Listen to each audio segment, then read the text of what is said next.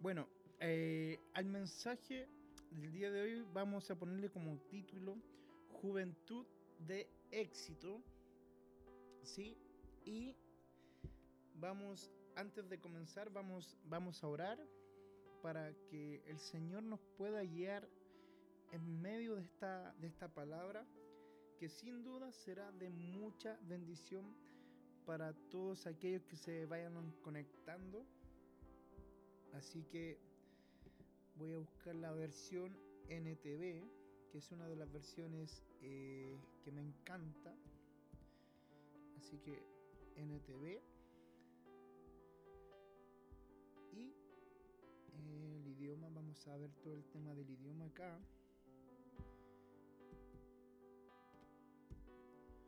Español Latina. Y como les dije anteriormente, voy a leer en la nueva traducción viviente. Vamos a buscar proverbios, o que usted pueda buscar ahí mientras, mientras estamos. Proverbio 4 del 20 al 27. Proverbio 4 del 20 al 27. Y dice así, del 20 al 27. Dice así. Hijo mío, presta atención a lo que te digo. Escucha atentamente mis palabras. No pierdas de vista, déjalas llegar hasta lo profundo de tu corazón, pues traen vida a quienes la encuentran y dan salud a todo el cuerpo. Sobre todas las cosas, cuida tu corazón, porque de éste determina el rumbo de tu vida. Evita toda expresión perversa. Aléjate de las palabras corruptas. Mira hacia adelante y fija los ojos en lo que está frente a ti. Traza un sendero recto para tus pies. Permanece en el camino seguro. No te desvíes. Evita que tus pies sigan el mal. Entonces, como, como eh, introducción, podemos decir que muchas veces los jóvenes atienden más el consejo de los amigos de la calle que la voz de los padres o un consejero bíblico. Ahora bien, ¿cuál es el consejo divino que debe escuchar? En, en Proverbio 4 digo, encontramos cinco consejos que comienzan con hijo mío está atento. ¿Sí? Una vida cristiana ilumina el camino para otros un alma llena de amor de Jesús imprime esperanza, valor y serenidad a sus palabras, a sus palabras modales y apariencias. Revela el Espíritu de Cristo. Respira un amor que reflejará.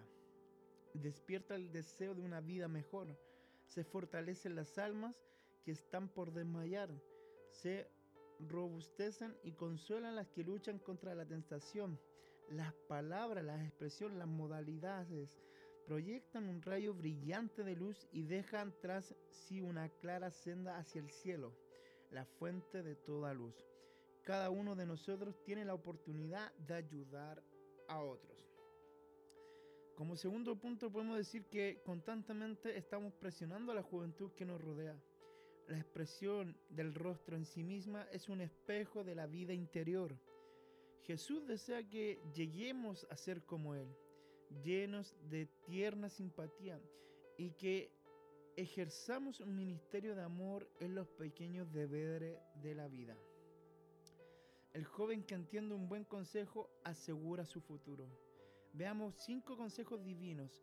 Conservar los consejos del experimentado.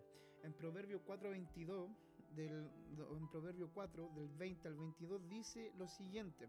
Esto ya lo leímos y lo vamos a volver a leer que dice así: Hijo mío, presta atención a lo que te digo, escucha atentamente mis palabras, no las pierdas de vista, déjalas llegar hasta lo profundo de tu corazón, pues traen vida a quienes la encuentran y dan salud a todo el cuerpo. Entonces, pues los cinco consejos que podemos ver acá son, presta atención a sus razones, que está en el verso 20. Eh, preservando, guardando en este caso, las palabras en el corazón. practicando sus consejos, produciendo vida y salud. Y también podemos decir que ponderando que está oyendo. A quien escucha, no echar de menos el consejo de los padres y menos el de Dios. Ese es el primer punto. La vida cristiana ilumina el camino para los otros. Como segundo punto, podemos decir que la luz arde débilmente. La luz fue dada para que brillara cada vez que con la intensidad hasta que el día sea perfecto arde débilmente. La iglesia no proyecta más los claros rayos de luz en medio de la oscuridad moral que está envolviendo al mundo, como un fúnebre mortaja. La luz de muchos no arde ni brilla, son témpanos morales. ¿Sí? Nosotros debemos cultivar la conducta cristiana. Cuidado, cuidando el corazón. El centro mismo del ser humano incluye la mente, la voluntad y las emociones. El énfasis está en la conducta, la ética del que se apartará del sistema del mundo, por ejemplo un Josué o un Daniel. Comprendiendo que el corazón es la fuente de la sabiduría y el carácter, considerando que hay que hay en su corazón. ¿Cómo puede conservarse el corazón para Dios? Para guardar el corazón debemos ser constantes en la oración e incansables en las peticiones que procura de ayuda ante el trono de la gracia. Los que toman el nombre de cristianos deben acudir a Dios suplicando ayuda con fervor y humildad. El Salvador nos ha dado que oremos sin cesar. El cristiano no puede estar siempre en una posición que indique que está orando pero puede elevar constantemente sus pensamientos y deseos. Nuestra confianza propia se desvanece si habláramos menos y oramos más. Como punto importante también podemos destacar que cuidar la manera de hablar. Eso es una importancia er, er, er, eh, tremenda, porque dice, por ejemplo, en Proverbio 4.24 eh, dice, evita toda expresión perversa, aléjate de las palabras corruptas, apártate de lo perverso, aléjate de la inquietud, de la iniquidad, calumnia, murmuración y mentira, atestiguando cómo dice las cosas, cuál es el tema de conversación. Cuidado del lenguaje, de lo colérico, apresurado y aspectos del vocabulario. ¿Sí? También podemos decir que controlar lo que uno mira. Verso 25 dice, mira hacia adelante y fíjate y fija los ojos en el que está enfrente de ti.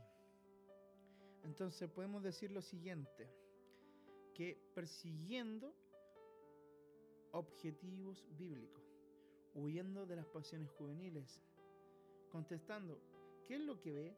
¿De qué alimenta su vista? Los medios de comunicación ofrecen atracciones, pero pueden ser destructivas y esclavizantes, que le estudie la Biblia, la cual alumbrará para la eternidad. Considerar el camino correcto. Esto está en el verso 26 de Proverbios 4, 26 y 27. Dice, traza un sendero recto para tus pies. Permanece en el camino seguro. No te desvíes, evita que tus pies caigan o sigan el mal camino. Podemos decir que asegurándote de pisar siempre el camino recto, caminando con estabilidad sin desviarse. Los afectos deberían centrarse en Dios, contemplad su grandeza y su misericordia y, es, y excelencia, que su bondad, amor y perfección de carácter cautiven vuestro corazón. Conversad acerca de sus encantos divinos y de las mansiones celestiales que está preparando para los fieles Aquel cuya conversación ese es, es la que se acerca del cielo es el cristiano más útil para los que lo rodean. Sus palabras son útiles y alentadoras. Ejercen un poder transformador en lo que las escuchan y eternecerán y subgullarán el alma. Entonces, como conclusión de esta, de esta palabra que ha sido de mucha bendición, que se llama Juventud de Éxito, podemos concluir que si atendemos correctamente y obedecemos estos consejos, seguramente tendremos un futuro exitoso. La religión practica exhala fragancia, haciendo a Dios la oración. Hay que pedirle al Señor que crea en nosotros un corazón limpio, un corazón sincero. Pues un alma pura y limpia tiene a Cristo que mora en ella. Y de la abundancia del corazón fluye la vida. La voluntad humana debe rendirse a Cristo. En vez de pasar de largo cerrando egoístamente el corazón, hay necesidad de abrir el corazón a las dulces influencias del Espíritu de Dios. La religión practica por donde exhala su fragancia. Es un sabor de vida para la vida. Entonces, yo quisiera orar por ti en esta hora. Quisiera decir que, que Dios tiene más para ti en Proverbio 4, del verso 20 en adelante, hay tantos consejos para una juventud de éxito. Te invito a que tú los puedas leer ahí en tu casa. Y vamos a orar en esta hora para que el Señor pueda bendecir esta palabra y pueda tocar tu corazón. Padre, en el nombre poderoso de Jesús, primeramente nos presentamos delante de tu presencia. Señor, enséñanos, Señor, a tener un corazón humilde y sincero Enséñanos, Padre amado, a tener una juventud de éxito, Señor. Señor, necesitamos que tú intervengas en esta generación. Que los que estamos, Señor, lo que tú tienes preparado para cada uno de nosotros, Señor, que nosotros podamos influenciar a otros, Señor, a que puedan conocerte. Que nosotros en donde estemos podamos marcar la diferencia porque somos tus hijos, Señor. Señor, que si hay malos pensamientos, malas palabras, Señor, quítalas, Señor. Quítalas de nuestro corazón, Señor, de nuestros pensamientos. Toma el control, Señor, de cada situación. Señor, te lo pedimos en esta hora. Y que tú, Señor, vayas delante de nosotros. Te necesitamos, Señor, como jóvenes. En el nombre poderoso de Jesús. Amén y Amén. Entonces, quisiera dejarte invitado para el mes de noviembre al podcast que vamos a subir, que esperamos que pueda ser de gran bendición al igual que este.